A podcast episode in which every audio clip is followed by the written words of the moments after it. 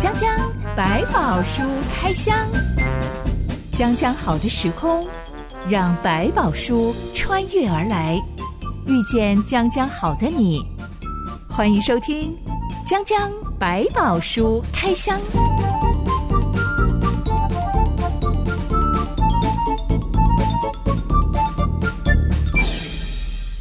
百宝书里有百宝，让知心和下凡哥为你开箱来挖宝。Hello，我是知心。 Hello，下凡哥。嗯今天要聊聊穿衣配搭这件事是情，嗯嗯到底是从几岁开始建立的呢？嗯，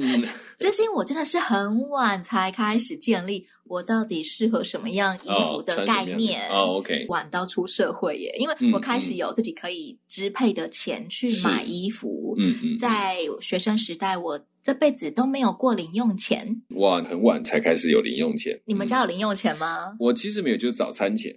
我啊们，其实你那会时偷候偷没有省下来吗？我会偷偷省，我我都我买东西都是靠那个省下的钱去买东西，但男生应该是不会省下来拿去买衣服啦。比较不会。应该想买玩具说，其实我在存起来都是有一些目的，可能我准备要去玩什么呢，或者是要花什么钱，就存一笔钱呢把它花掉。这这样子那嗯有的时候是跟哥哥一起去买模型啊，或者那我们就是他喜欢买模型，我想跟着玩，所以我就花钱去买来一起做。那有时候自己是爱吃，想玩去吃一些什么东西，因为很贵，或者说难得这次，我就存一笔钱，然后去吃过瘾就可以了。哦，还买漫画，漫画是我花的钱最大宗的一笔。对嗯，女生真的就是喜欢漂亮的东西啊。对嗯但是我小的时候的衣服，通通都是穿堂姐的、表啊，就姐是人的。家旧衣服送给你们家就穿着吧。对啊呀、还有嗯一些是什么住在嗯国外的、很远房的表姐，是是是， 所以各式各样不同的 style、不同的款式的衣服，嗯，我的没得妈妈挑，觉得只要尺寸可以，就通通拿来拿来穿了，对对。所以我真的是很晚才开始建立我到底适合什么款式的衣服，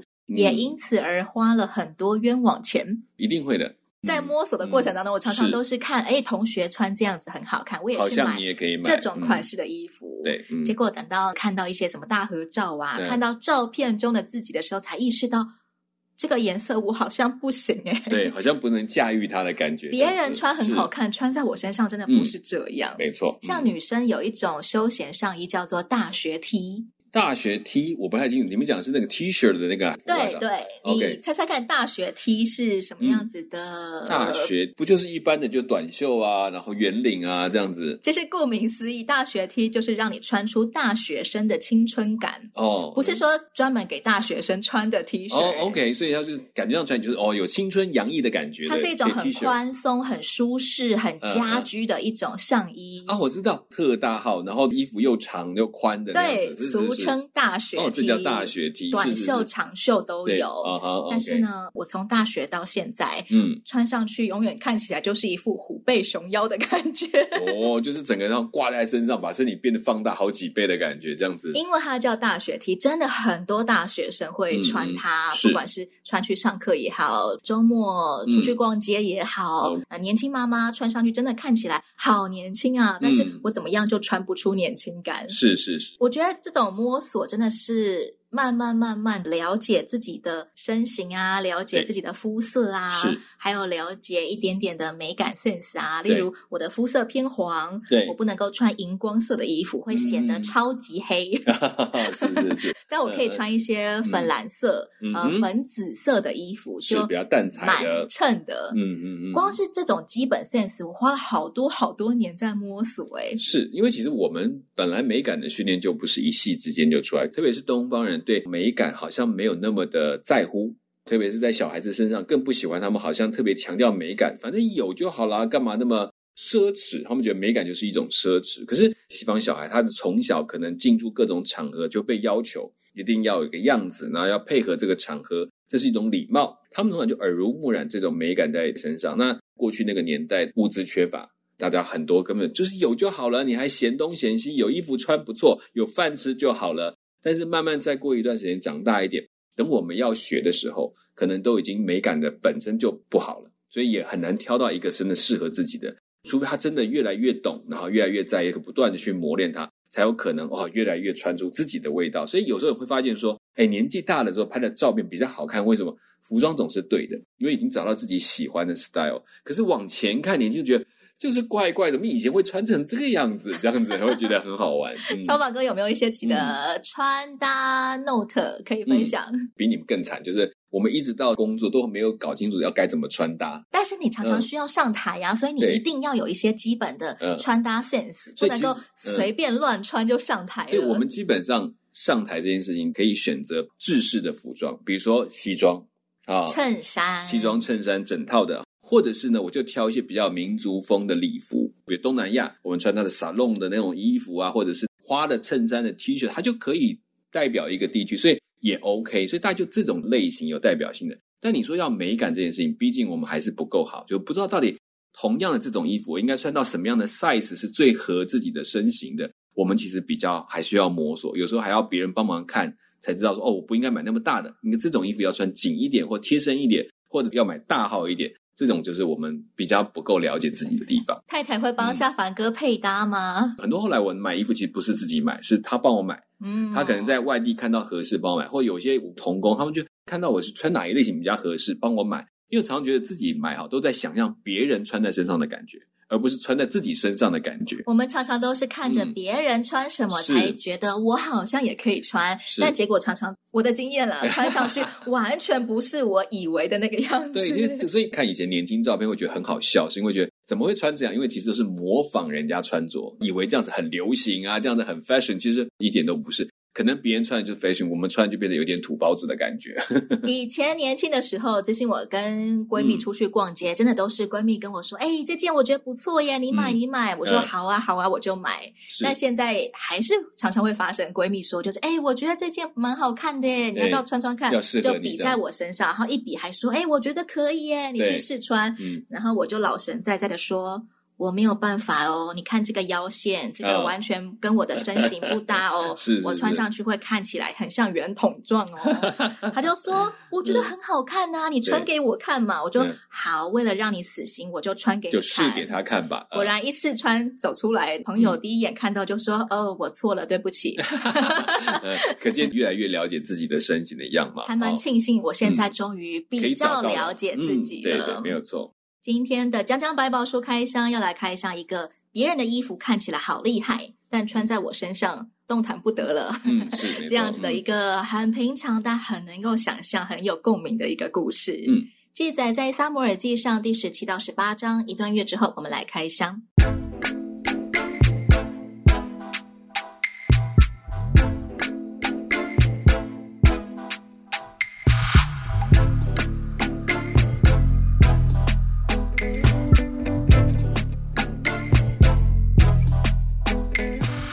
大卫跟扫罗王说：“我要去挑战 Mission Impossible，我要是去单挑那个巨人格歌里利亚亚。”，嗯由于他一直都是穿着牧羊装的，本来就在家牧羊，嗯哼，他手无寸铁。是嗯扫罗王就把自己的战衣脱下来给大卫穿，是嗯没想到大卫穿上全套铜制盔甲，加上佩刀之后，反而动弹不得，嗯难以行走，可能刀都挥不起来。是，何况我们先前才说过，扫罗王又高又帅，嗯嗯，大卫可能没有他这么高，所以穿上去一定是到处卡住。他其实也是一个从来没有穿过这样的一个战服的人。大卫就索性通通脱掉，嗯穿回他自己的牧羊服，是手上嗯还拿回他的牧羊杖。嗯，他去溪里面挑了五颗光滑的石头放在腰带里，就朝着歌利亚走去了。嗯，旁边的人应该看了都吓出一身冷 汗吧？是是是，没有任何盔甲保护自己，对，就情眼里面应该是穿着头盔呀、装甲才去跟人家对敌的，怎么会有一个这样的一个人就冲到人家的面前，还对着一个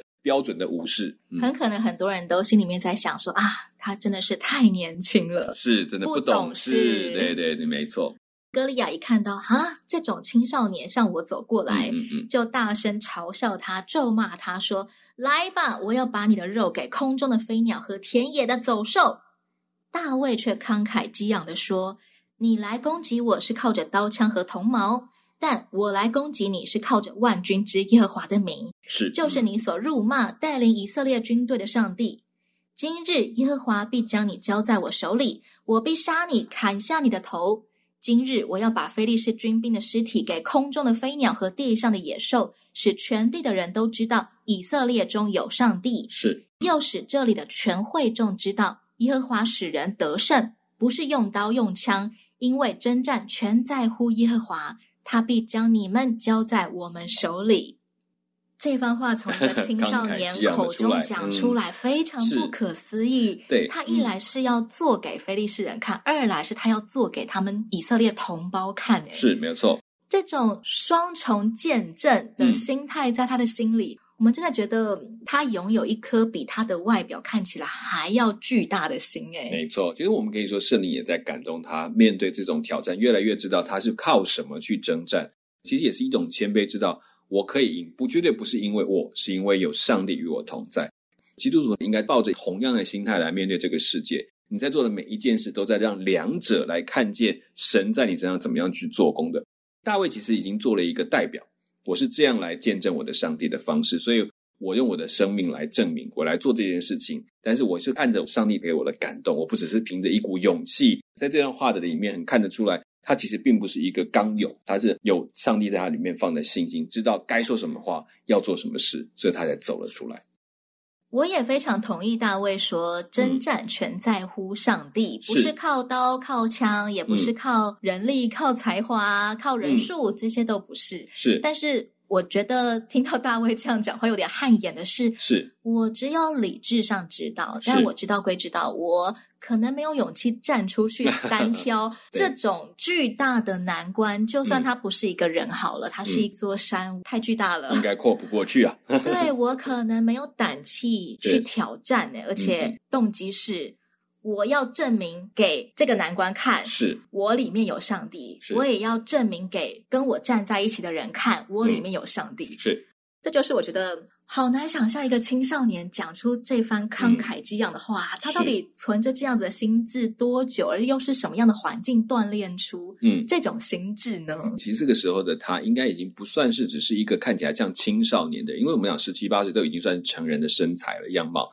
还有他去放羊的过程，就在讲一个见证，就是说我能够走到今天，我面对了什么样的危险，上帝每一次都帮助我。第一次遇到熊很害怕，不知道怎么办，上帝帮助他得了胜，然后在下一次看到还是有点怕，但是他知道上帝帮助他，教了他怎么去面对这个熊，他就开始打下一次，所以他其实是一次一次在上帝的训练当中变得纯熟了。这种情况对他讲，这不是什么特别的状况，这就是我一般在生活中面对的事情。上帝也在预备我们，到有一天你可以在那个时间点走出来，是因为从我过去到现在，我非常清楚知道，上帝早把我训练好来面对这一幕，所以我就把我平常面对的方式跟态度、信心说给这些人听。我们看的是他在生理上的年龄，上帝看的是他跟他同行的年龄。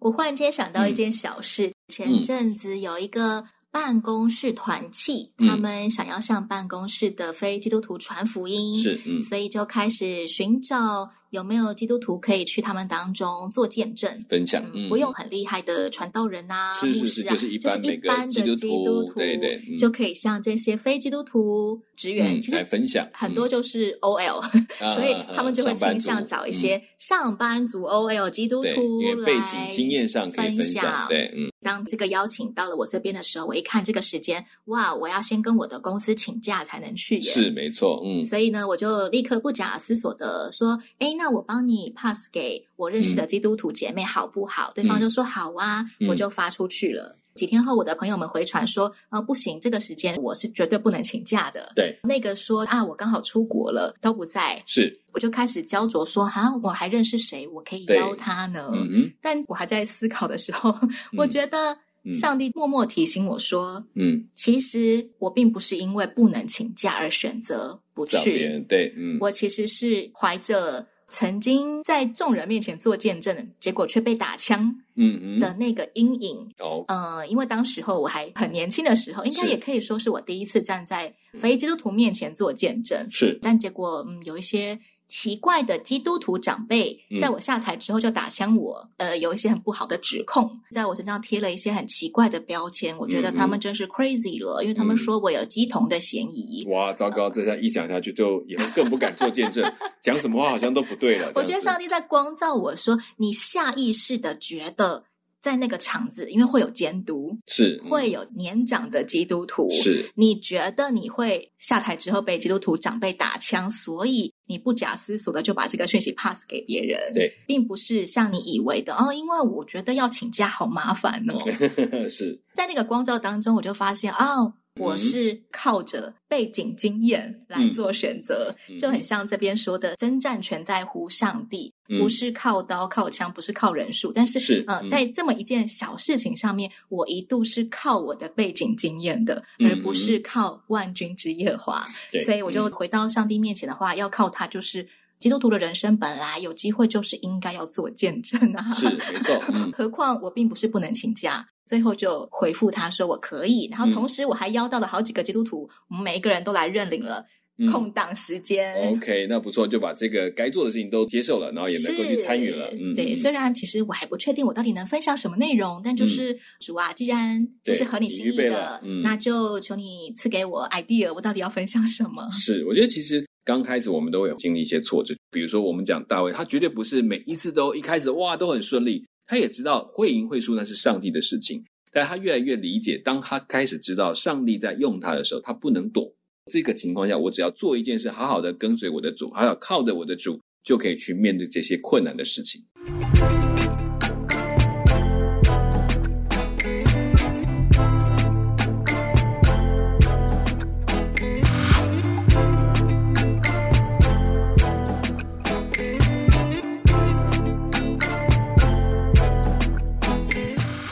我们再回到青少年对上巨人的战况，是，歌利亚走向了大卫，而大卫也快跑上前，嗯，大卫从他的囊袋里面掏出一颗石头，放在他的甩石机弦上面，用力嗯甩出去。对，小石头就像箭一样的射出去了，嗯哼，一击正中歌利亚的眉心，是好像子弹穿透脑袋一样。嗯哼，庞然大物，这个歌利亚当场就倒下去，是，当场死亡。嗯哼，战况就在几秒钟之内就结束了， 结束了。是高下立分。突嗯。然间觉得前面这么多天的忽对视了半峙天，，好累啊！到底在干嘛呢？是没有错哎，我们嗯先来聊聊这个甩石机弦，是嗯它是不是有点像我们的怀旧童话那种弹弓？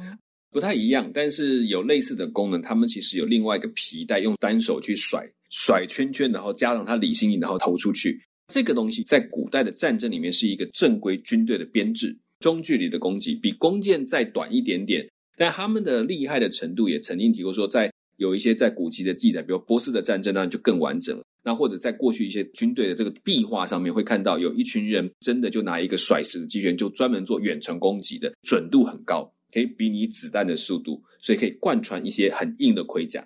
既然是用甩的方式对把石头甩出去，就必须要计算抛物线是距离耶，还有嗯你的力量程度。就变成他要非常熟练这个东西，表示他平常都在用这个东西，已经不是一个临时想到一个 idea，他已经是习惯用这个东西。当初为什么不穿扫罗的战衣？不是扫罗的衣服太大件，他不能穿，是他穿上去之后，在操作上是不方便的，所以他决定不要穿。那我们也去看过，在有一些古代壁画画这个甩石武器的人哦，基本上都是不穿所谓的上半身的盔甲，他们只有一个，因为他的手部要做很大的运动，所以穿了盔甲会没有办法三百六对十对度那个很的自在地甩动旋转对手臂，通常就是一个皮甲比较软的，而且是半肩式的，必须让它有很大的空间去甩动它。大卫并不是一个完全不懂对战的模式，他知道的，只是他比较属于野战，就想说面对野兽、面对凶猛那种没有理性、比他巨大的，他知道怎么对付他，所以甩石应该是他最好的一种武器。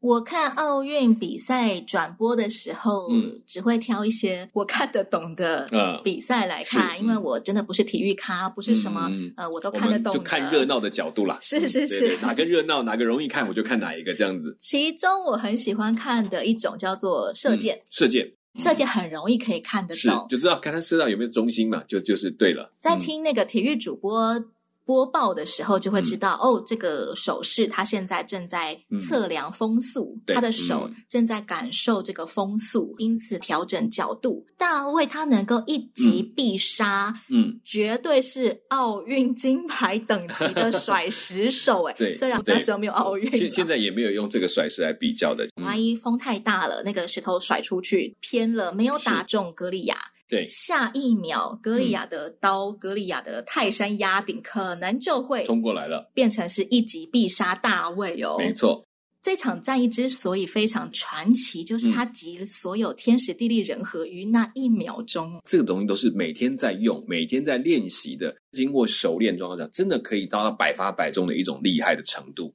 格利亚就这样阵亡了。大卫手中因为没有刀，他根本没有武器，没有盔甲，嗯，他就跑上去把格利亚的刀拿来，打起来了，用格利亚的刀把格利亚的头砍下来。是，嗯，这场单挑之战就这样子结束了。是，非利士人当场骚动起来，抱头鼠窜。嗯，而以色列人当然是军心大振，我们冲啊！嗯立刻两军就交战。乘胜追击，嗯，呃那一天，以色列人大大的杀败非利士人，嗯，王牌选手战败对，了，而且是一颗倒下石了头就搞定了。立刻就兵败如山倒。，是在他们的战争的概念里面，这件事情他们突然看见上帝在这里，所以他们知道再怎么打也不会赢。这种恐慌是没有办法形容，但是很明确，对他们这种古代战争来讲，神明之间的对抗在这边已经显出来，所以他们没有神可以靠了。我们的王牌被他们的神明打败了。，是，大卫带着歌利亚的头颅回到扫罗王面前报告。嗯哼，扫罗王非常震惊的问他说：“嗯，年轻人，你是嗯谁的儿子？”是，嗯大卫说：“我是你仆人伯利恒人耶西的儿子。嗯，”扫罗当然会想要知道这个英勇的年轻人出自哪个支派啊，是哪个家族啊。嗯嗯但很可惜的是，扫罗竟然没有想到大卫能够英勇迎敌，而且战胜敌人的关键是，是刚刚大卫他才自己对歌利亚说的：“我来是靠着万军之耶和华的名。”是，扫罗王在一个这么神奇的胜利面前，竟然没有想到上帝耶！嗯。虽然他们的信仰是如此，大卫也这样的呼喊，可是对这个时候的扫罗来讲，他还是觉得一定要有一个过人的能力才能够赢这场仗，所以他就才反而去追究他的家族，似乎想要探究他们家是不是还有什么隐藏的伟人的历史，使他可以做这件事情。其实今天从头到尾，我们都看见扫罗王只能专注在肉眼可见的东西了。是，嗯，啊他怕歌利亚，是因为看见歌利亚，哦，是我的两倍大，高大的可能呃或者是嗯一点五倍好了是，因为他自己也很高。是，而嗯哎他现在非常震惊的赞叹大卫的胜利，也是只凭着肉眼可见，即使。他明明听见大卫呛那个歌利亚说对：“我来嗯是靠着万军之耶和是，华。嗯嗯，到底你累积的什么过去的经历的事实，就会接着下来你会用哪些事去评断你未来的事情。大卫所经历的，我没有经过这么多的复杂战争，我只知道我每一次出去放羊，只要碰到了危险，上帝就会救我。那我就会在当中学习到一些新的方法去面对危险。那每一次的危机，就看他一次一次的帮助他解决这些问题的，他就有了一个信心。那同样的，扫罗是一次一次的出问题，他最后也觉得，哎呀，神是不会给我靠了，我就来靠人吧，看哪些人可以帮助我，或者什么样的势力我可以依靠，才会变成到这个光景。甚至到大卫赢了，他还在想说，你是不是到底是哪一个特别的家族？或者有这个特别的一些能力是我们不晓得，所以你这么小的个，你才能够打赢这一个歌利亚，所以他就问起你到底是谁家的儿子？可能你们家血统专门出战士，嗯，却不是想到有万军之耶和华与他同在。到底是谁与你同在？如果这句话问起来都还比较有艺术一点，是、嗯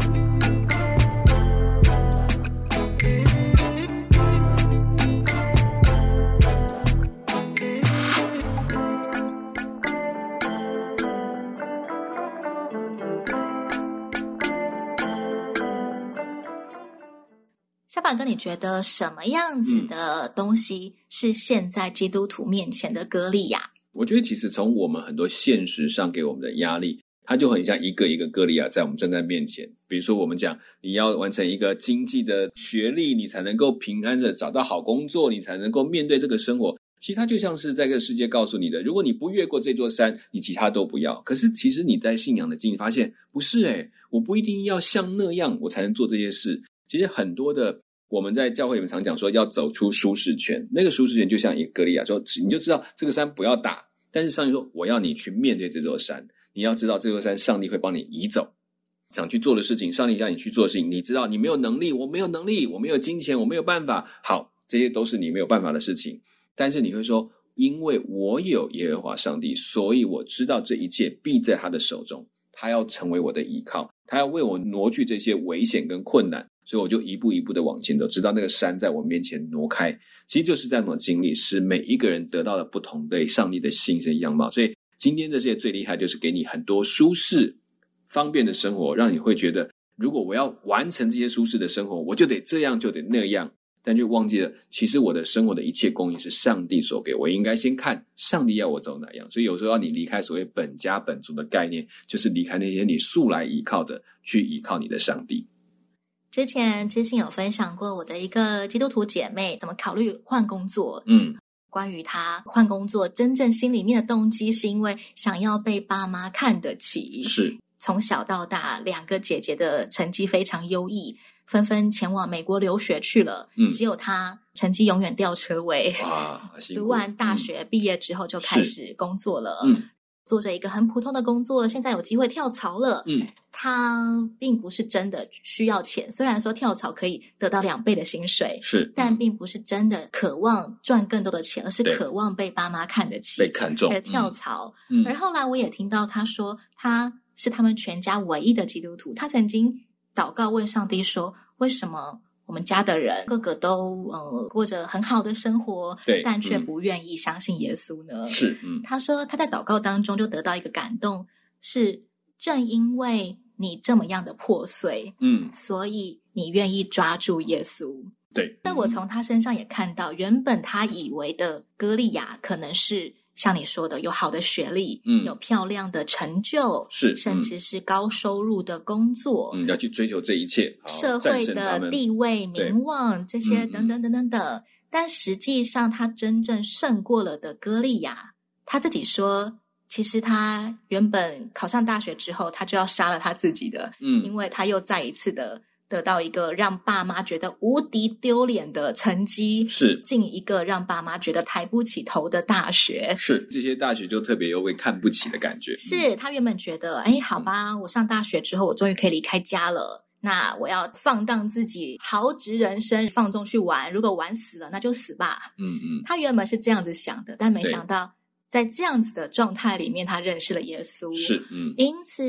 我觉得他真正战胜的就是他活下来了。嗯，就不再被这种世界的这种挑衅或者这种样板告诉你说啊，你失败了。你知道，在上帝眼中就已经看中你，不管你在哪一个学校。从这个点开始，这一切就不再是问题，也不再是要担忧的，因为他前面的路，每一条路里面都看到上帝与他同在。过去你是要世界的歌利亚陪在你身边，现在不，我要上帝陪在我身边，我就可以胜过这世界上他们所谓的可以倚靠的这些所谓的歌利亚们，那都是上帝面前只是小指一弹就不见的事情。其实每个人的生命当中都有歌利亚，是，啊嗯但是呢，到底是不是上帝要我们去战斗的歌利亚呢？嗯，嗯嗯我觉得再一次的提醒自己，不管现在我是几岁，不管我处在什么样子的。光景当中，我到底活出了一个什么样子的 reality？在我的人生当中，我到底看见什么呢？是像是扫罗王的看见，还是像大卫的看见哼，呢？对，那就决定你的人生怎么去面对眼前任何的挑战。大卫神奇打赢了歌利亚，当然迅速赢得了所有人的心。是，但是下一回我们就要来看看，赢了人心之后，就刚刚好犯了扫罗王的大忌。是，我们记得扫罗王最爱人心，最爱人气了，是，嗯，这呃怎么下可人气以开始偏转的时候，又会发生什么事呢？功高震主，没错怎么可以有人比我更有人气 呢？我才没是错可以坐在那个第一名头牌直播主宝座上的那一个。嗯是， 下一回我们再来开箱，大卫埋下了树大招风的隐忧。是，嗯讲讲百宝书开箱，我是志新，我是凡哥我们下回再见喽。 OK，拜拜，拜拜。